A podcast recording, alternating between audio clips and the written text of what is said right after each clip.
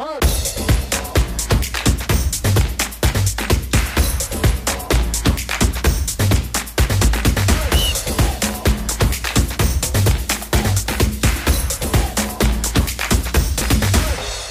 Amigos, qué gusto saludarles. Ya estamos completamente en vivo y saludándoles a través de Spotify con sus amigos de siempre, La Machaca. A mi derecha tengo a Oscar e Ibra y yo soy Eder. Mucho gusto, qué gusto poder saludarles el día de hoy. Y vamos a empezar a hablar ya de lo que tenemos pendiente. Antes le paso la palabra a Ibra, qué gusto saludarte. Amigos, de nuevo una vez más, muchas gracias y bueno, con el gusto de poder compartir un programa más con ustedes. Amigos de Facebook, amigos de Spotify, estamos una vez más en vivo. Ya saben que tenemos como invitados estelares a Thor y a Mila. Hoy estamos grabando un poquito más temprano, así que también los pajaritos de Blancanieves están acompañándonos el día de hoy. Y tenemos temas bastante interesantes. Antes, antes de comenzar con los temas, también darle la bienvenida y también al ratito su patada de bienvenida a asistente de producción el día de hoy. Becaria Cari. Becaria Cari. No la, no la ven, bueno, los chicos que nos están eh, acompañando a través de, Facebook, pues está atrás de, cámaras. Y a todos ustedes que nos escuchan a través de Spotify, les vamos a subir también una foto para que puedan conocer a todo el equipo completo de producción ya más adelante. Es correcto, también mencionarles, pues bueno, que la machaca mandó a estudiar Aranza el día de hoy. Ah, sí. Entonces, por eso hoy no nos acompaña como voz en off. Pero pues tenemos este, a nuestra becaria también, nos la prestaron del Hospital General de Pachuca para, para apoyarnos el día de hoy. Y bueno, ahora sí, si quieren, empezamos con los temas previstos. Ibra, por favor. Vamos a dar inicio. Bueno, en Facebook iniciamos una dinámica, eh, una, una, pregunta a la gente este, que nos dijeran, para la Euro, ¿qué equipos les gustaría que analizáramos? Hay que recordar que las principales ligas europeas, eh, americanas ya terminaron. Entonces, pues bueno, se viene la Euro a partir de este, de este viernes, es correcto, también la Copa América. Nos pidieron que analizáramos al equipo de Bélgica y a la selección alemana. Entonces, pues bueno, vamos a iniciar. El encargado para decir los nombres el día de hoy es Ibra. Así que, Ibra, si nos haces favor.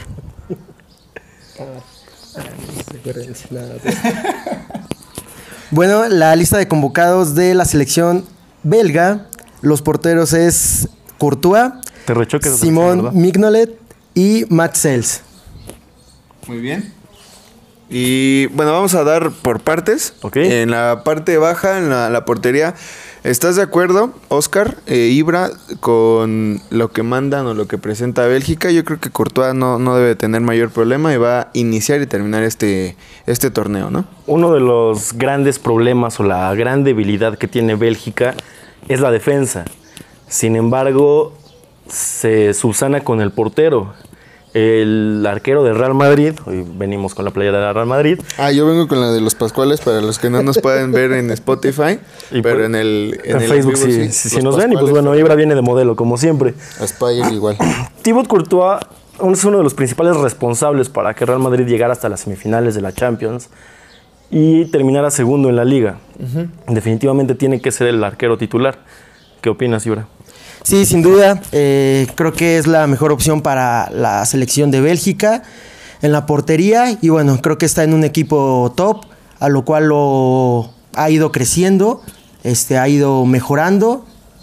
Y bueno, creo que es la mejor opción. ¿Qué dijo mi compañero? Ahora vamos a continuar con los defensas. Sí, Ibra, por favor, no sé. Creo que Ibra está eh, viendo Twitter. Sí, Ibra está en otra cosa, entonces vamos con los defensas. Eh, fan page o algo así. Eso es donde te pagan por unas fotos.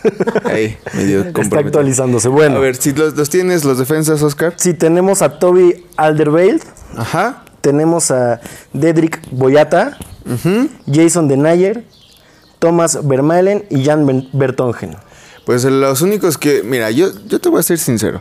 De los que acabas de mencionar, solo Vermalen y Vertongen son los que me acuerdo del FIFA. Entonces, bueno, hay que, hay que recapitular o recaer a tu comentario de hace un momento. En la defensa, Bélgica no es uno de los fuertes y, y, eso que es la selección número uno en el ranking FIFA. Así que algo, bueno, son, son buenos defensas, son jugadores top. Sin embargo, sí es a lo mejor de lo más débil que tiene todo el plantel. Boy Martínez está prácticamente casado con, con Jason Denayer. Es un defensa que no está en un equipo top, no es titular en su equipo. No, no tiene cabida. Hay que recordar que Bélgica juega con línea de tres. Entonces, Vermaelen y Bertongen pues son los titulares porque no hay otro. Pero Thomas Vermaelen, desde que se fue del Barça, está en. Este. Está en Japón.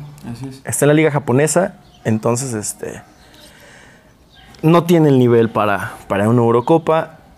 Dejaron fuera a Sebastian Bornau del Colonia. Hay que recordar que fue una de las principales piezas para que este equipo que peleaba por el no descenso pues lograra el objetivo es un defensa joven, sin embargo, mucho mejor que lo que está mostrando eh, Bobby Martínez en la, en la convocatoria, ¿no? Hay que recordar a todos los que nos escuchan, a todos los que nos están viendo en Facebook, que esta, para esta edición, tanto de Copa América como de la Eurocopa, se convocan a 26 jugadores por el tema de la pandemia. Entonces, el tema de que los entrenadores llaman a sus compadres, por decirlo de alguna manera, se ve un poquito más diluido por estos tres espacios extra que tiene cada selección. Sin embargo, bueno, Bobby Martínez, vamos a ver también más adelante cómo se empeña en llevar a los que él considera más cercanos al grupo y a él, y no tanto a los que están en mejor nivel. ¿Qué opinas de Bobby Pulido? Pulido. bueno, vamos con, con los medios entonces. Sí. Sí, pasamos a la medio. Eh, tienen a Yannick Ferreira Carrasco, Timothy Castañe, Nasser Chadli, Torgan Hazard, Thomas Menier, Kevin De Bruyne, León.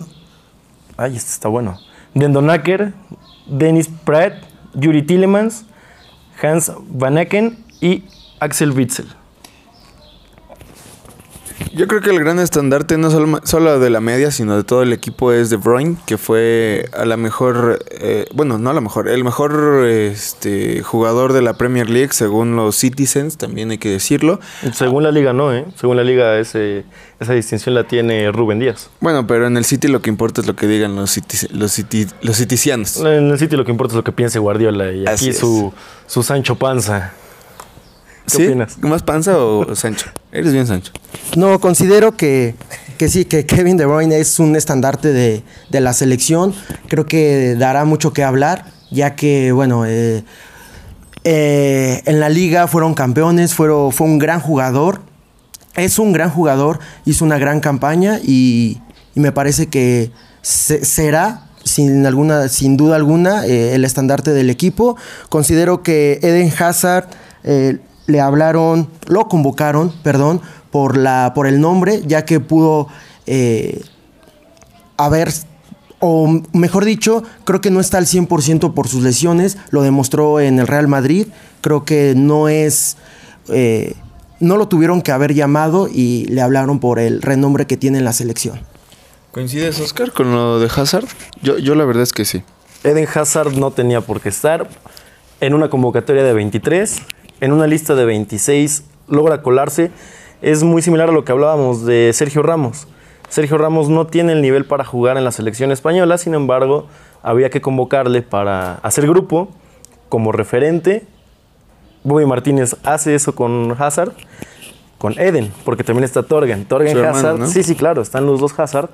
Entonces, este, a ellos sí se les hizo jugar, ¿no? Como a Giovanni Dos Santos y a Jonathan, que uno iba y el otro no. En algún momento, según, si jugaron. Según. pero, bueno, No un campeonato tan importante. Bueno, sí fueron al Mundial. y la, una Copa Oro, me parece. Eh, la Copa Oro. Bueno, aquí también en la media tengo yo mis, mis quejas. Aquí traigo mis anotaciones. A ver, véngase de ahí. Tenemos a Nasser Chadli. Nasser Chadli, ex Tottenham, se fue al Basekir turco. El Basekir turco la temporada pasada fue campeón de Turquía, llegaron a la Champions. Llega Chadli por azares del destino y quedaron en el lugar número 12. No llegaron ni siquiera puestos de Europa League, un equipo grande de Turquía. ¿Por qué no llaman a Adnan Januzaj? Adnan Januzaj jugador de la Real Sociedad, tuvo esta temporada 5 goles, 4 asistencias. Dio la verdad una temporada decente a la altura de lo que exige la Real Sociedad. Y nuevamente Bobby Martínez decide llevar a su compadre. También dejaron fuera a Alexis Alemakers, un excelente extremo por derecha que también puede jugar como carrilero. Y en su lugar convocan a, a que ya tiene rato desde que se fue del París que no figura en, en, la élite europea. Y pues bueno, también te estás llevando a, a Dennis Pratt, que tampoco está figurando en la élite europea. Entonces, si te dan la posibilidad de tener 26 jugadores, ¿por qué prescindes de, dos que eran constantes en tu selección? Sí, bueno, considero eh, en el comentario que, acaba de decir Oscar que fueron los mejores en, al final de la temporada. Creo que por eso les los convocaron. Y bueno, eh, también considero que anteriormente no, habían tenido la oportunidad que ahorita tienen y puede ser un, plus para el equipo y para la competición. Eso es lo referente a Bélgica. Todavía nos falta también analizar eh, la delantera. Es correcto. La delantera y, y, poder entonces pasar a Alemania. Una Alemania que me parece que va a ser un papel importante. Pero bueno, vámonos por pasos como en la Buenos Aires. Por partes, mejor dicho. Vamos a la delantera. En la delantera tenemos a Jeremy Doku. A, Eden Hazard. Sí, sí, Doku tiene que ser. Es la fusión entre Goku y Deku. Mis amigos otakus lo van a entender. Saludos. Yo, Saludos. Yo entendía Deku y Goku, pero bueno. Ajá. No, no, Goku era el, holandés. Ese es otro. Ah, Philip Goku. Philip Goku es correcto. Muy bueno. Dres Mertens. Ajá. Es que él es el compañero de Chucky, de Chucky, ¿cierto? Ajá. en el. Leandro Trossard. Es, eh, amigo, ¿no? Es amigo, ¿no? Y los tres arriba de siempre, Michi Bashuay, Cristian Benteke y Romelo Lukaku. Eh, Lukaku además viene, a diferencia de otros torneos internacionales, llega muy, muy confiado con la increíble actuación que hizo en la temporada con el Inter, siendo campeón además, y casi casi dándole un segundo aire o un tercer aire incluso a su carrera, porque en el Manchester United pues ya como que no se encontraba, ¿cierto? Y hay que recordar que Lukaku tiene apenas 28 años. Se ve mayor por su fisionomía y anatomía, pero Lukaku es todavía un joven porque pues, nosotros somos de esa edad, entonces es joven, tú no. Eder, no, este, Eder y un servidor somos de esa edad, Ibra un poquito mayor, Ibra ya tendría que estar pensando en el retiro. Más chiquito. Pero Romero Lukaku, como bien dice Eder, tuvo altibajos en su carrera. Ibra, ¿qué opinas al respecto? Sí, considero que Lukaku eh, sin ningún problema será el estandarte en la delantera. Creo que él tendrá la, la oportunidad de demostrarse en la selección aún más de lo que ya ha hecho por, por la misma, pero creo que sin duda será eh, la pieza clave en la delantera eh, para la selección belga. Y yo creo que, bueno, está en, en la posición 1 del ranking internacional de la FIFA, sin embargo, creo que no le va a alcanzar para, para ser campeón. A lo mejor llegar a cuartos de final, no sé qué es lo que ustedes piensen, Creo que va a ser una ronda de grupos bastante ad hoc para que puedan pasar, pero después de eso no van a tener mayor eh, alcance de acuerdo a lo que presentan en la plantilla. No sé si estén de acuerdo conmigo.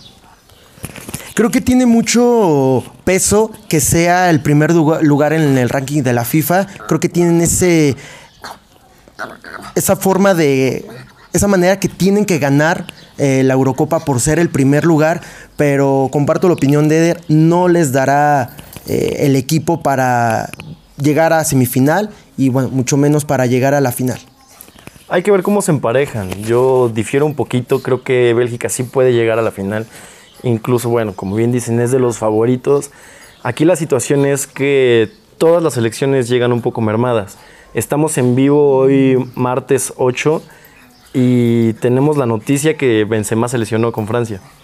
Ok. Ah, Benzema se lesionó, vamos a ver qué tan grave es, pero podría ser un duro golpe para la selección francesa. Si bien es cierto, ya fueron campeones del mundo sin él, este, yo creo que le da un plus a la selección como favorita para ganar la, la Eurocopa. Después de ella, pues creo que está Bélgica insisto, hay que trabajar mucho con la defensa, pero tienen un portero confiable y tienen un medio campo excepcional y un goleador en su momento, que está en el mejor momento de su carrera. No podemos decir lo mismo de todas las selecciones. Ahorita vamos a hablar de Alemania, que tienen un problema en la delantera. Hay que recordar que España tiene un problema en toda la selección. Este, Italia también tiene a Ciro Inmóvil a la baja. Entonces, delanteros top, nada más, en mi humilde opinión, está Robert Lewandowski, que no le va a alcanzar con Polonia. Que definitivamente no le va a alcanzar con Polonia. Romelu Lukaku con Bélgica. Que posiblemente, ok. Y bueno, Cristiano Ronaldo en Portugal. Que yo creo que tampoco le va a alcanzar el plantel de Portugal y eso a lo mejor lo podremos checar más adelante en otra, en otra emisión. Ah. Pero, pero bueno, ¿tienes un comentario respecto a Portugal?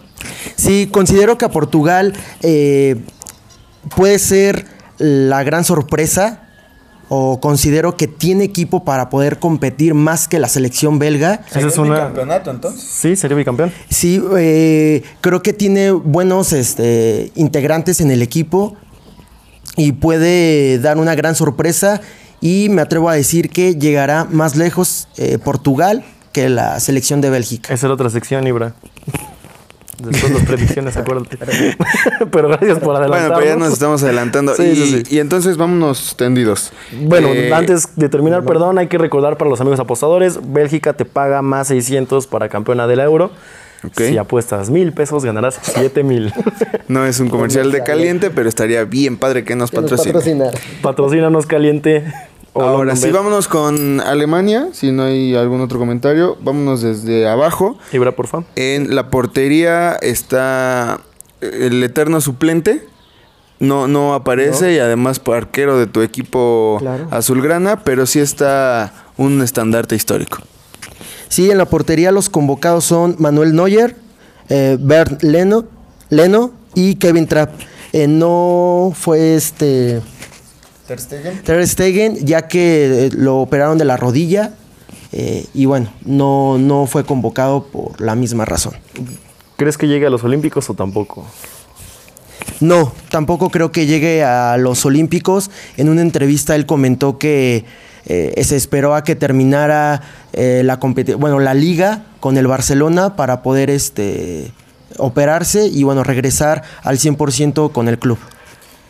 Yo creo que Ter Stegen está un tanto dolido o sentido con la selección, ya que ha reclamado en infinidad de veces la titularidad, que es más joven, que tiene un gran nivel, a comparación de Neuer, que incluso hace un tiempo bajó, bajó su, rendimiento y fue ahí, fue ahí donde Ter Stegen reclamó su, su titularidad, pero no se la dieron. Entonces, a raíz de eso, yo creo que Ter Stegen es por eso que, bueno, poniendo en contexto todo este eh, sentimiento del portero del, Barcelona, es por ello que ahora decide delegar un poco o hacer a un lado a la selección para estar mejor con su equipo la siguiente temporada. Pero, pero yo creo que Alemania no va a sufrir, no tendría por qué sufrir en el arco. Eh, Manuel Neuer afortunadamente ha retomado su nivel. Estuvo pasando tres años desde Rusia hasta la temporada no, desde el 17, 18 y 19 estuvo sufriendo bastante Manuel Neuer. Dejó de ser el mejor portero por, por ese lapso. La temporada pasada que ganan la Champions con el Bayern fue en parte gracias a él. Y bueno, esa temporada también este, retomó el nivel que le conocíamos en el Schalke, mismo que lo llevó a la selección alemana, que lo hace capitán de la selección alemana. Entonces considero también que es de los porteros más, más rentables en esta Euro. Sí, fue campeón con el, con el Bayern, como ya lo mencionó mi compañero, fue campeón de la Bundesliga, fue, ganó el sextete con el, con el Bayern y considero que es un titular indiscutible. Me hubiera gustado sí ver a Ter Stegen en la selección. En la banca. Pero, eh, pero Neuer eh, es un super portero, un pieza claves indiscutible en la selección alemana y en el Bayern y será el estandarte por completo de la selección alemana. Ok, vámonos con los defensas entonces. Los defensas son Antonio Rudiger, Marcel Halstenberg, Matías Ginter, Max Hummels, Niklas Schul, Lucas Klosterman, Robin Gosens, Emre Can, Robin Koch y Christian Gunter. ¿Qué opinas en la defensa, Oscar? Creo que tienen una base sólida, ¿no? No es, no es la línea estelar, no es la defensa, una, no es una puerta de hierro lo que presenta eh, Alemania, pero recordamos aquel dicho, en el campo de juego es un... Eh, bueno, el fútbol es un, es un sistema donde juegan 11 contra 11, pero siempre va a ganar Alemania. Y bueno, nunca hay que descuidarnos de lo que pueda presentar el equipo alemán. Sí, nada que ver estos nombres, por ejemplo, cuando jugaba Philip Lam, cuando tenían a Boateng en su mejor momento, haciendo dupla con este, Mats Hummels que sí va, cuando no estaba él, entraba este, Metzelder, o tenían, vamos, mayor este... Renombre, ¿no? Sí, claro. Ahorita pues es una defensa joven, donde el estandarte vuelve a ser Mats Hummels. Hay que recordar que después del Mundial lo separaron de la selección junto con Jerome Boateng y junto con Thomas Müller, que también regresa. Eh, bueno, la titular tiene que ser forzosamente Hummels, Schule y Rudiger. Alemania también llega a jugar con línea de tres. Si metes a alguien más, Robin Gonsens, jugador del Atalanta, este, lateral que puede jugar también como, como extremo, es una opción viable para la ofensiva alemana que tiene jugadores, insisto, jóvenes, no son muy rápidos, pero sí muy fuertes. Entonces van a adolecer un poquito en equipos que le jueguen a gran velocidad, como podría llegar a ser Bélgica, como podría llegar a ser Francia, si se cruzan en su momento. Pero este, para compromisos un poco más accesibles no tienen por qué, no tienen por qué padecer. Sí, es una defensa joven. Eh, reitero mi comentario, los el entrenador eh, convocó a jugadores jóvenes que llegan en su, en su mejor momento en sus clubes y bueno, será lo, la defensa clave para, junto con el portero, para poder hacer un eh, excelente torneo. Bueno, ya que estamos centrados, vamos a checar el medio campo y con ello también nos vamos a ir adelante porque hay una, ya lo mencionabas Oscar, hay un regreso en la defensa y también en la delantera, que además eh, es multifacético. Pero vámonos con la media cancha. Eh, la media cancha, eh, los convocados son Joshua Kimmich, Tony Cross, Serge Gnabry, Jonas Hoffman, Jamal Musiala, Florian Newas, León Goretzka, Leroy Sané, Ilkay Dogan Y esos son todos. Muy bien. Es Ilkay Gundogan, el segundo lugar de, con el Manchester City. La reencarnación de Schweinsteiger. Schweinsteiger. Albert Schwarzenegger. y por ahí cierto personaje con un bigotito. No vamos a decir quién. Nine. Bueno, yo creo que llega, bueno, presenta un equipo bastante, bastante veloz y dinámico, sobre todo con Agri, porque eh, tiene mucho potencial, mucho, mucha explosividad en sus piernas, además toda la sapiencia de, Tony Cross.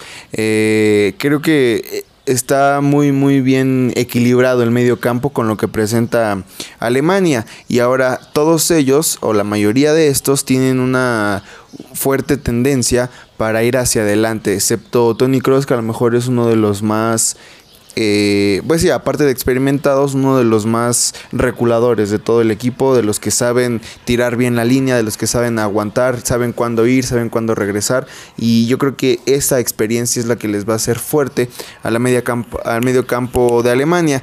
Eh, yo la verdad es que no encontré algún otro nombre que pudiera tener cabida en este, en este medio campo.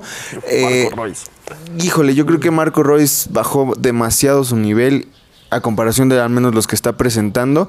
Y si me pones, eh, porque ella es un experimentado, eso hay que decirlo, es además me parece que es de la edad me de Tony Cross, Marco Royce, eh, se llevarán uno o dos años, pero bueno, si me pones a a, competir o a comparar a estos dos eh, delanteros, me mejor dicho, medio, eh, de medio campo, me parece que Tony Cross se lleva la ventaja precisamente por eso, por el equilibrio que le puede dar al medio campo. Además de que creo que este recambio generacional se está viendo más consolidado que lo marcaron a través de el término de la Copa Mundial anterior cuando le dijeron entre comillas vaya grandes estelares y que bueno dijeron o terminaron diciendo bueno resulta que siempre sí los queremos de regreso pero Marco Royce ya no me parece que tenga cabida incluso para regresar más adelante.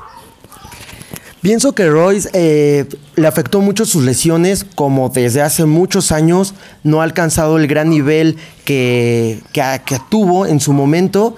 Sí subió, pero no le alcanzó para ser convocado en esa competición y no creo que le alcance para eh, ser convocado en un futuro. En mi opinión, Serge Gnabry dio una temporada paupérrima. Va al Bayern con la obligación de ser ese recambio de Arjen Robben, el cual le quedó muy grande. Tuvieron que regresar a, Douglas Costa para jugar por ese costado. Para mí, Serge Gnabry no tiene cabida en la selección por el nivel que está mostrando actualmente. Marco Royce, en mi opinión, eh, a este Borussia Dortmund le dio el empuje suficiente para, para poder llegar a un puestos de Champions este, y lo que tiene Marco Royce es el cobijo con los jóvenes. Algo que ha hecho con Jadon Sancho, con Erling Haaland y con Giovanni Reina en el equipo. Entonces, si desde mi perspectiva, si tú vas a plagar a esta selección de jóvenes, necesitas a alguien que los lleve de la mano. Tony Cross es un metrónomo, es un excelente mediocampista, pero hemos visto en sus declaraciones que él es muy cerrado al entorno fuera de. Incluso recuerdo, ahorita que mencionas eso, recuerdo que él prefiere tomar un charter para regresar lo antes posible a casa en lugar de romper concentración ya en Alemania. Él rompe concentración en el vestidor, dice ya terminó, agarra sus cosas y se va directo a casa. A lo mejor ese sí es eh, el punto a favor para Royce, sin embargo mm, me quedo con, con lo que ya eh, había mencionado antes. No, no no creo que le alcance futbolísticamente para estar en este momento. Sí, claro, bueno, definitivamente no podría ser titular, pero retomo un poquito el comentario de que hice con Bélgica. En una selección de 26 puedes regalar uno o dos espacios para gente que hace grupo. Ahora, es bien interesante también que esta selección, como atinadamente decía Ceder, tiende mucho a ir a la ofensiva. Es muy explosiva con todos estos jóvenes sin embargo, ¿dónde quedan los contenciones? Nada más tienen un contención puro de la vieja escuela, un escudo como se le llama, que es Florian Neuhaus, jugador del Borussia Mönchengladbach. De ahí en fuera, Aikai Gundogan a veces lo ocupan como contención, pero hemos visto que le da por irse para adelante como, como galgo. Entonces descuidan un poco, o Joachim Love en esta última Última prueba que tiene al frente de la selección alemana. Hay que recordar que terminando la Euro, él deja la selección. Entonces está yendo con todo al ataque. Como Aaron Rodgers, sabe María, vámonos todos. Hay que tratar de golear lo más posible, hay que tratar de gustar. Y bueno, pienso que su, su, pensamiento es, si me eliminan, pues al menos que me eliminen con un fútbol ofensivo. Antes hay que recordar que ocupaba mucho en esa posición a Schoensteiger, tenía a Nakedira, a Philip Lam incluso lo llegaron a, utilizar en, el centro del campo. Entonces vamos a ver este, Joaquín Love cómo acomoda sus piezas. Sí, es una combinación entre eh, estandartes de la selección y jugadores jóvenes. Creo que es un buen, eh, por decirlo, experimento del entrenador para poder combinar eh, jugadores ya hechos e importantes de la, de la selección y jugadores jóvenes y creo que puede tener un buen resultado eh, esa combinación eh, entre esos jugadores. Ahora sí, ¿qué, qué es lo que tenemos eh, en, el, en la agenda, digámoslo así? Las expectativas de cada uno de nosotros respecto a los equipos que van a ser campeones. Pero nos faltan los delanteros. Un fracaso. Ah, cierto. Nos falta, o sea, yo sé que Alemania no lleva buenos delanteros, pero... No, si, me permiten ahora comentarlos, sería eh, Havertz, que se acaba de coronar con el Chelsea en, la, en la Champions. También va Voland, el delantero Kevin Voland. Eh, Timo Werner, que bueno, no no se me hace lógico que esté en esta selección alemana. Y Thomas Müller, yo creo que tratando de decirle, discúlpame compadre, tú nunca te, tuviste que haber ido y tomando en cuenta que no tiene delanteros nominales realmente o delanteros letales de top, eh, podríamos hablar de Timo Werner que llega con muchos reflectores al, Chelsea, pero realmente no, dio el ancho, al menos en esta temporada. Es muy joven, parece que pudiera en un futuro darlo, pero yo creo que lo fuerte y lo que va a sacar adelante al equipo alemán va a ser su medio campo y toda esta proyección que ya mencionábamos que tienen hacia adelante la explosividad. Pero delanteros nominales podríamos hablar de Müller y eso que es multifacético. Sí, considero eh, que Thomas Müller será eh, pieza importante en la delantera, que podría ser pieza importante para que los demás puedan ser un buen juego, se planten bien en el campo y se hagan goles, que es lo que se necesita para ganar los partidos, pero sobre todo eh, que Thomas Müller va en voz de la experiencia y del buen juego que ha estado demostrando con años anteriores y que es un gran, gran estandarte de la selección alemana. Y lamentablemente el titular va a ser Timo Werner, eh, yo creo que a Müller sí lo van a poner un poquito atrás de él para ayudarle, pero el delantero nominal, como bien dicen, seguramente será Timo Werner. Kevin Volland es como Mario Gómez en su momento con Miroslav Klose. Siempre está en la convocatoria, de vez en cuando le dan minutos. Yo creo que va a despuntar su carrera como Mario Gómez a los 30 años, que ya no está muy lejos, tiene 28 también. Este, bueno, tenemos a Kai Havertz que le alcanzó con el gol en la final para, para meterse en la, en la escuadra alemana para entrar a la convocatoria y definitivamente lo más fuerte que tiene Alemania puede ser el medio campo, como bien comentaba Ed. Y bueno, ahora sí vamos a ver cuáles son tus eh, pronósticos, Ibra. ¿Quién es el equipo en ese orden? ¿Quién es el equipo campeón, el equipo sorpresa y el equipo decepción? Bueno, para mí el equipo campeón creo que no hay duda, creo que sería la selección de Francia. Tiene un gran plantel. Eh, considero que tiene, eh, tiene tan buen plantel que eh, puede hacer cambios, si no para mejorar el juego, sí mantener el ritmo. durante los 90 minutos y durante toda la competición y creo que considero considero, perdón, que sin duda alguna Francia será campeón de la Eurocopa. La sorpresa, estoy entre dos selecciones, eh, la de España y la de Inglaterra. Considero que son selecciones, eh, los entrenadores eh, convocaron a una selección muy joven, donde esa, esa, misma juventud ha agarrado confianza, ha tomado experiencia, cada quien en su club, obviamente, pero creo que pueden dar la sorpresa eh, cualquiera de esas dos selecciones con la juventud que tienen y el gran juego que han tenido eh, en sus, en sus clubes.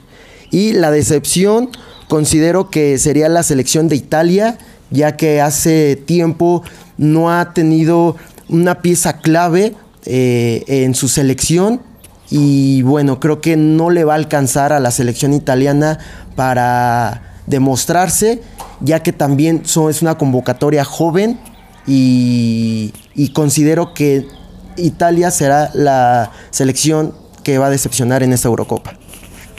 Oscar. Bueno, yo como campeón veo a también a Francia. Definitivamente tiene la selección más poderosa actualmente en el mundo. Este, como bien dijo Ibra, tiene recambios de cualquier jugador. Si se, ahorita, por ejemplo, se lesiona Benzema, todavía tiene a Giroud, tiene a Mbappé, tiene a Griezmann. Dembélé juega de extremo, pero también, o sea, tiene con qué. Y aparte, si, está en buena forma, Dembélé es un recambio importante. Sí, sí, sí, si no se lesiona el mosquito es, es tremendo. Y Pues sí, voy con Francia. Iba quizás a mencionar a Bélgica, pero no. Voy como campeón a, a Francia. Como equipo revelación, considero que va a ser Turquía. Una selección muy joven, con, a diferencia de lo que mencionamos hoy y de lo que hemos estado hablando de las defensas endebles, para mí el punto más fuerte de la selección turca es precisamente la defensa. Tienen a Altoy Baindir de, arquero. La central la maneja de una manera increíble este, de Miral con Osan Kabak. Si no juega Kabak, juega Ayan. O sea, son jugadores que ahorita me están escuchando el público y dice quiénes son estos, aguántense, termina la Eurocopa. Al menos a dos de los que voy a mencionar hoy van a terminar en equipos, si no top, sí importantes. Tan solo Ozan Kabak ya está en el Liverpool.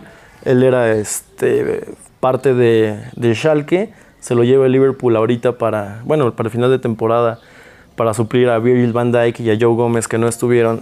Entonces, te habla de que tiene con qué. Enfrente, bueno, está Shalanoglu que es un fiasco en el Milan, pero en la selección turca se acuerda que es jugador profesional de fútbol.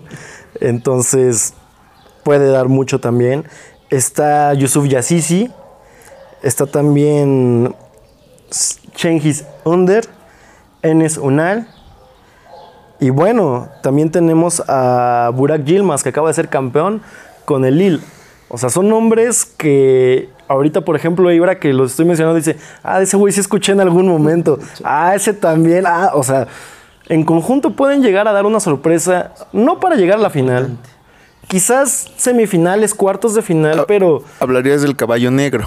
Yo veo a Turquía como, como el caballo negro. Eh, no meto, por ejemplo, España, Italia, Inglaterra, porque son selecciones, bueno, de España se espera, pero Italia, Inglaterra, Portugal incluso no se espera mucho de ellos. Sabemos todos que Italia no tiene ahorita una buena convocatoria, está en un recambio generacional, pero con una brecha cuando tu figura es Lorenzo Insigne y Ciro Immobile, buenos jugadores, pero tu estandarte, el portero Donnarumma de 22 años, no sabe dónde va a jugar. Ahorita este, compartimos en la página hace unas horas de la, de la Machaca que posiblemente se vaya al París, según ya estaba arreglado en la Juventus, según lo quería el Barcelona, también según se queda en el Milan, entonces su cabeza definitivamente no está ahorita en la selección. Inglaterra, lejos de las grandes figuras y de lo poderoso que es la liga, nunca han llegado a una final de la Euro siquiera, ganaron un mundial nada más que fue su mundial, con el, donde se vio presente el famoso gol fantasma. Entonces Inglaterra realmente tampoco, para mí tampoco es una selección de la cual se espere mucho. Se espera ver buenos partidos y hasta ahí. Holanda lo mismo. Holanda tiene otro recambio generacional donde Memphis Depay es la gran, la gran figura, pero pierden a su, a su referente que es Virgil van Dijk. Y ya no tienen un Robin, ya no tienen un Van Persie, un Snyder que hagan grupo, que hagan jugar al equipo. Entonces, para mí la decepción, la selección española. Luis Enrique con su selección española compuesta de puros jugadores que están en, en Inglaterra, que ni siquiera son titulares en Inglaterra. Ahorita que se lesiona Busquets y que le dan la oportunidad de llamar nuevos jugadores, eh, termina llamando a Carlos Soler, termina llamando a Raúl Albiol a sus casi 38 años, termina llamando a Rodrigo Moreno, que fue eh, suplente en el Leeds United. Luis Enrique está casado con su idea, llama a Eric García que platicábamos antes de iniciar el programa, Eric García que tuvo cinco partidos nada más en toda la temporada con el Manchester City, es un buen defensa, lo adquiere el Barcelona, pero no es un defensa que te da para jugar una euro y menos para ganarla. Entonces considero que España va a ser la, la gran decepción, empezando porque ni siquiera tienen portero. O sea, necesitas poner a los tres, a Unai Simón, a Robert Sánchez. Robert Sánchez y a David De Gea y ahí haces un portero de mediana calidad. O sea, a mí dame mejor a Peter Gulkasi de Hungría. Así, así te la pongo. Entonces. Yo me quedo con Malagón, la neta. Ah, Ma- Ma- Malagón y van a llevar Ochoa en lugar de Malagón. Bueno, también llevan Bueno, a Malagón, Malagón, ¿no? pero- Sí, llevan a Ochoa. Qué feo. Entonces, eh, campeón es Francia. Francia, decepción es España. España. y la gran sorpresa y hasta caballo negro, Turquía. Turquía. Muy bien, ya para concluir esta intervención futbolera, porque ya también nos alargamos 40 minutos, eh, yo me quedo con Francia también como campeona.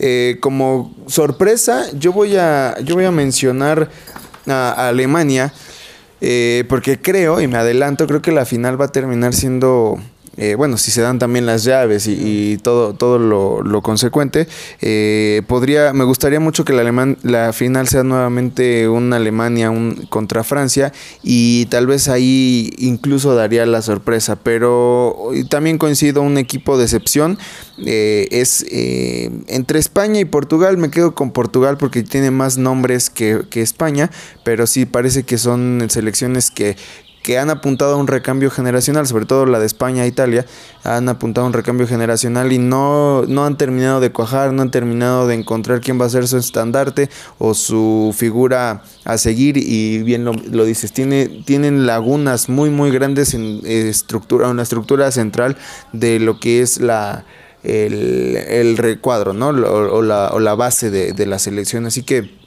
seguramente no les va a alcanzar para nada. Ojalá, y eso que se quedará para la estadística, ojalá que Cristiano Ronaldo alcance esos seis goles, al menos para, para empatar al máximo goleador de selecciones nacionales.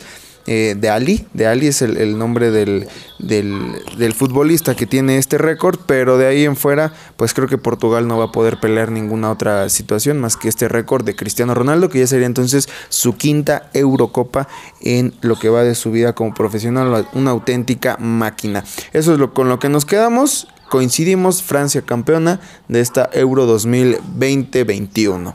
¿Algo más para terminar con el aspecto futbolístico? Pues nada más a nuestro auditorio, eh, déjenos en comentarios ustedes quién piensa en las predicciones que será campeón, que será el equipo revelación y quién creen que sea la gran decepción de esta Euro que inicia el viernes. Este viernes. Justamente con mi equipo, con Turquía.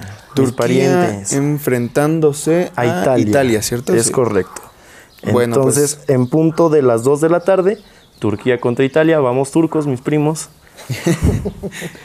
Muy bien, y ahora sí, vámonos a la machaca golpeadora. Uf, se viene un evento tremendo. Bueno, antes, este, Ibra, que es influencer, es rockstar, popstar, etcétera. ¿Qué opinas de que Mayweather peleó con Logan Paul este fin de semana que pasó? Bueno, considero que fue para ganar más dinero para las dos partes. Creo que no tuvo que haber sido esa pelea, pero bueno, creo que entre más dinero haya en las apuestas y en ese tipo de peleas, van a seguir siendo pues muy, muy, muy comunes. Este, y más con esos tipos de peleadores que les gusta el dinero y que les gusta el show. Pues sí, es simplemente para, fue para eso, para el show, para el espectáculo y para ensanchar sus, sus bolsas de ambos, uno que sí es boxeador, otro que nada más le hizo a la payasada y que incluso el Canelo Álvarez por ahí se, se mofó y su hermano salió al quite, el hermano de Paul y, y, entonces el Canelo Álvarez ya no, ya no siguió con este tren del mame, pero fue simplemente para eso, fue un show que queda, o me parece que no debería de incluso... Eh, estar comparándose o estar platicándose con los expertos de boxeo. O sea, para nosotros, pues sí, hay que comentarlo, pero ya con uno, los expertos de boxeo y, y, quienes realmente están inmersos en el mundo boxístico, pues solamente fue una anécdota y punto.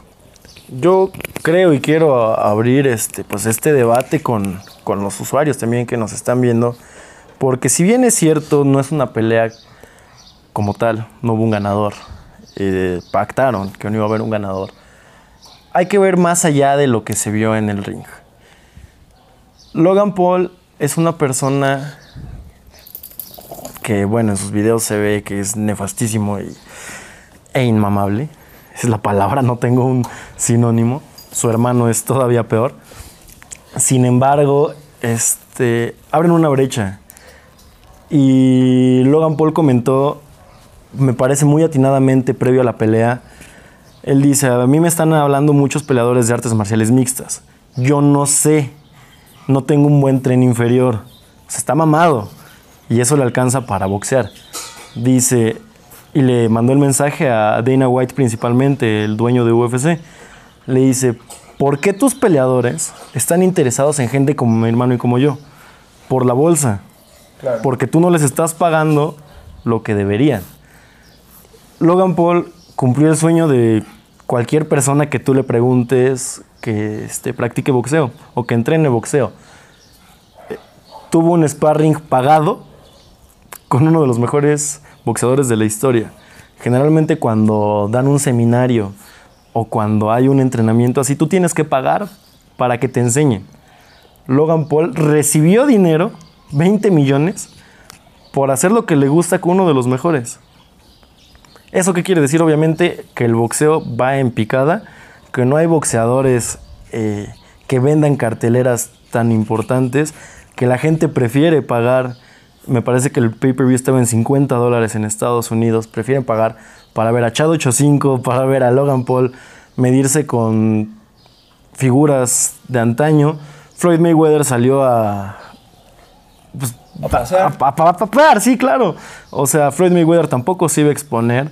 Mucha gente vi en redes que dijo, es que cómo puede ser posible que Floyd este, haya aceptado. No, deja tú eso, no lo haya noqueado, no lo haya terminado.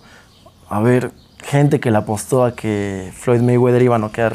Floyd Mayweather no noquea desde Conor McGregor. Y también fue una exhibición este, con reglas pactadas. Obviamente él iba a salir a ganarse en 24 minutos 112 millones de dólares. Que no me peguen, le doy show a la gente, dejo que el niño que vendió el pay-per-view pues también tenga su momento y se acabó. Promotores, si nos llegan a ver, que nos están viendo y que nos escucharán, ya páguenle a los peleadores lo que les corresponde. No, permitan que sigamos cayendo en esto. Tyron Woodley, ex campeón del UFC, va a pelear con el hermano, con este Jake Paul. Va a tener la mayor bolsa de, su carrera. Por boxear, él nunca ha sido boxeador, entonces paguen lo que les corresponde. Francis Ngannou, el campeón de peso pesado de UFC, salió y dijo, no puede ser posible que estos canijos, por hacer lo que están haciendo o un youtuber que tiene un récord de 0 y 1 gane 20 millones en una pelea y yo que estoy aquí matándome con otro fulano, literalmente, este, pues me den 120 mil dólares. O sea que es una muy buena lana. Pero para lo que hacen, para lo que se exponen, por ejemplo, Chris Weidman, platicábamos de su pelea cuando se rompe la pierna, no sabe si va a volver a pelear y era una pelea de cartelera estelar, entonces creo que merecía una mejor bolsa. Pero bueno, dejen en los comentarios ustedes qué opinan al, al respecto de, de, lo que de lo que está sucediendo con estas peleas super fights o peleas estelares este, entre youtubers. Si quieren ver a Ibra medirse con el Finito López o algo así. No, muchas gracias. No, muchas gracias. Antes de continuar, leer los comentarios. Eh, Sebastián dice vamos Pascuales, Alexis Contreras saludos. Saludos. Jonathan González también manda saludos. Eh, en cuanto salen los saludos de los Pascuales, eh, vamos a poner la liga, con, sobre todo con los, Pascuales, ¿no? Pues obviamente claro. con y con... Patrocinen los Pascuales. Con todos los amigos de ahí. Saludos Oscarín, dice Manuel Ávila. Saludos, Manolín. Y hermosa playera. Yo creo que la de Ibra, porque no, no sé qué playera. seguramente. Seguramente es la de. Es que trae, trae, la cara, trae la cara. o sea. tiene otra vez como chulo. Después me presta la de Barcelona. Entonces, vamos, vamos a continuar ahora sí con la. Rápidamente, ya nos estamos extendiendo un poquito con, con este programa, pero se vio una cartelera importantísima, el UFC 263 este, para los que lo quieran sintonizar es por Stars Action. Antes era Fox Action, ahora es Stars Action. Vamos a ver si les puedo conseguir una liga y las pongo ahí en los comentarios después. Porque si, está un poquito cariñoso el, paquete, hay que contratarlo en cable. Pero se vienen. Yo quiero hablar puntualmente de cuatro peleas aquí. Primero es la de Camacho contra Frebola. Es de las Early Prelims. Esas peleas se pueden ver gratis en, en la página de Fox Sports o en el sistema de cable este, de Fox Sports, también es en Fox Sports 2. Frank Camacho contra Matt Frebola para mí va a ser o puede ser la pelea de la noche. Son dos contendientes que se van uno contra uno a los golpes, son fajadores como se dice eh, coloquialmente en términos boxísticos. Es una, una pelea de peso ligero. Para mí es de las más interesantes. Nos vamos a brincar un poquito a las preliminares. Acá en la página de la Machaca les vamos a dejar eh, la cartelera completa. Pero bueno, para mí en las estelares es donde está. No va a haber pierde. Las últimas tres, sobre todo. Leon Edwards contra Nate Díaz. Nate Díaz se hizo muy famoso cuando enfrentó a McGregor en dos ocasiones. Hay que recordar que es ese, ese peleador eh, tipo bad boy que aparece y le pinta el dedo a todo mundo y le mienta la madre a los aficionados. Tiene una excelente base de lucha. Él era este, luchador en la universidad. Entonces tiene una muy buena base de lucha. Leon Edwards es un peleador bastante técnico, bastante poderoso, que muchos le han huido. Esa es la realidad. Muchos peleadores del UFC no han querido concretar peleas con Leon Edwards porque no es un nombre tan conocido. Y muchos dicen, yo no quiero que venga este canijo y mi carrera se trunque por él.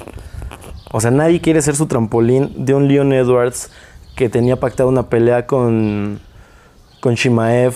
Después Shimaev pues tuvo por ahí una situación de, de una enfermedad, le dio COVID. Después recayó en el COVID. Ya cuando estaba al 100, aparentemente dijo, ¿sabes qué? Mi cuerpo no me da por las secuelas del COVID. Entonces tres veces se cayó la pelea con Leon Edwards. Leon Edwards estaba pidiendo a gritos a quien fuera. Llega Nate Díaz y le dice, cabrón, aquí estoy. Viene de West Coast MF a ver si puede retomar esa, ese rumbo triunfador ante Leon Edwards. Las últimas dos peleas se vienen en la costelar Figueiredo contra Brandon Moreno. Davidson Figueiredo. Ya les dejamos también aquí en el Facebook la primera pelea por el título.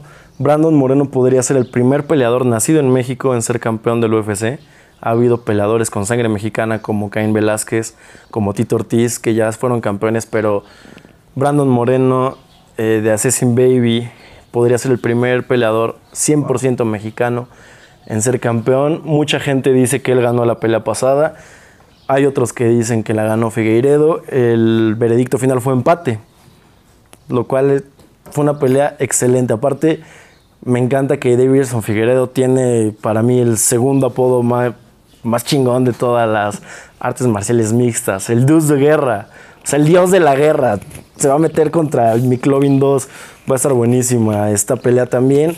Eh, considero que Moreno tiene con qué ganarle a, a, a Figueiredo. Aparte es bien chistoso porque hace rato estaba platicando con mi hermano y dice, es que no puede ser posible que estos dos chaparritos, menos de unos 70, se enfrenten, sean de los dos peleadores más... Los mejores. Sí, sí, sí, y que pueden acabar con quien sea. Y la entrevista que le hacen a Brandon Moreno, la última entrevista que le hacen, tiene su pared de funcos y sale con su playera de los padrinos mágicos. y Figueiredo, si tú lo buscas en Brasil, va a estar en su estética cortando el cabello. No es barbero, es estética. O sea, con las señoras y la secadora. Y... Entonces es también una bestia. Figueiredo y bueno, Adesanya contra Marvin Vettori. Vettori busca ser también el primer italiano en ser campeón del UFC. Israel Adesanya, creo que ya muchos lo conocen. Este, es la sangre nueva, es para muchos el mejor actualmente. El peso medio.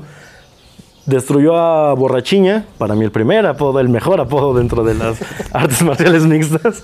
Pablo Costa Borrachiña. Sí, también podría ser tu apodo, güey, si quieres. Si te queda, ¿eh? Si no, Sí, sí, no, chulo, pásale, chulo. pásale, ¿Es cierto, pásale. que, ¿Es cierto que puede ser tu apodo, Eder? Por aquí, no, no por sabía aquí- por esa aquí ya situación. más de uno así de. No "Deja sabía, borrachín", y voltearon no, sabía, no sabía esa situación, Eder, pero adelante yo te apoyo, amigo. Sabes Todo- que todo el apodo detrás de cámaras que sea para ti, amigo, ¿Qué? lo que necesites. ¿Y yo? ¿Y yo? No, no, otros borrachiñas. Israel Adesanya, pues también es el, el estandarte de los otakus. O sea, también me encanta porque es un tipo que. Ah, Mira, borrachiña, no lo están viendo, pero se asomó a Arasa. Así de, ¿qué pasó? ¿Qué ¿Me necesita? hablaban? otro borrachiña, amiga, otro borrachiña. Sí, les digo, Adesanya es el estandarte de los otakus. Es un canijo que entra y tú lo ves y de repente hace como que así anota algo en su, en su palma. ¿Y qué hiciste? Lo anoté en mi Death Note. O sea, es el otaku mayor. Toda la comunidad estamos contigo, Adesanya. Pero pues bueno, Marvin Vettori es el único que sí parece bully. Saludos. saludos, saludos a la comunidad. También tu comunidad puede saludarla, las de Chulos y Nacho. No, no, continúa. no, continúa. Y bueno, mi predicción también es que Adesanya va, va a ganarle a, a, Marvin Vettori. Cheque también la lucha, ya la compartimos en la, en la página si están interesados. Fue una muy buena pelea. Es el luchador que más guerra le ha dado a, a Israel Adesanya. También fue de sus primeras peleas en el UFC. Entonces vamos a ver, vamos a ver cómo les va. ¿Es, ¿Es, esto es para la cartelera de este sábado? Es correcto, este sábado empiezan desde las 4 de la tarde.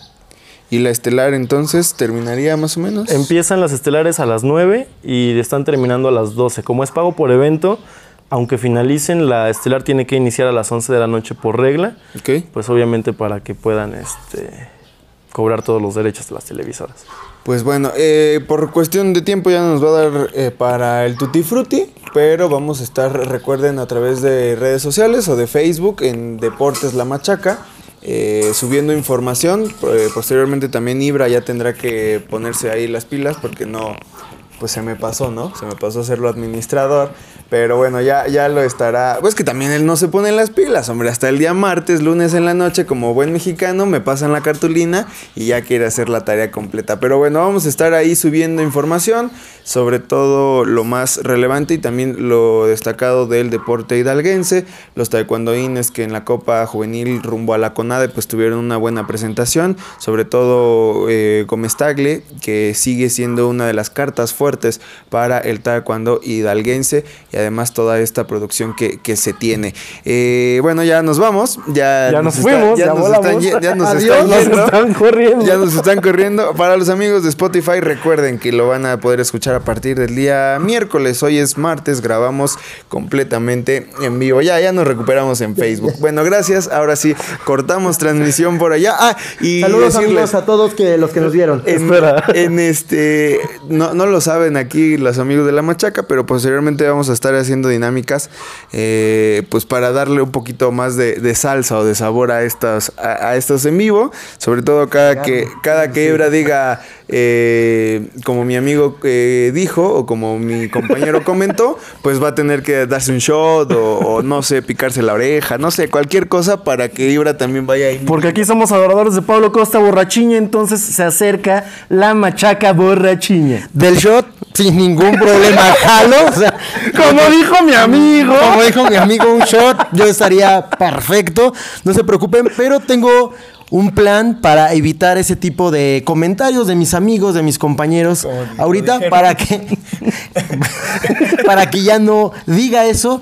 Voy a hablar yo primero, como hoy lo hice y creo que se hizo una creo que se armonizó todo el programa. No sé ustedes qué opinen. Escríbanos si quieren que hable yo primero o mis compañeros, ¿no? Simplemente voy a sufrir bullying también, pero los quiero. Saludos amigos. Y si realmente quieren la de los Pascuales, bueno, también vamos a etiquetar a Valderas, ahí sobre todo Chino Godínez que lo, que lo publicó, que lo comentó, pero también los invitamos a que nos vayan a apoyar a los diamantes empastados de Hidalgo. Jesús. los, los, tres. Sí. los Pascuales, al otro lado. Bueno, gracias. Amigos de Spotify, nos despedimos. Que estén muy bien. Hasta luego. Y a los amigos de Facebook también, muchas gracias por sintonizarnos. Amigos, gracias.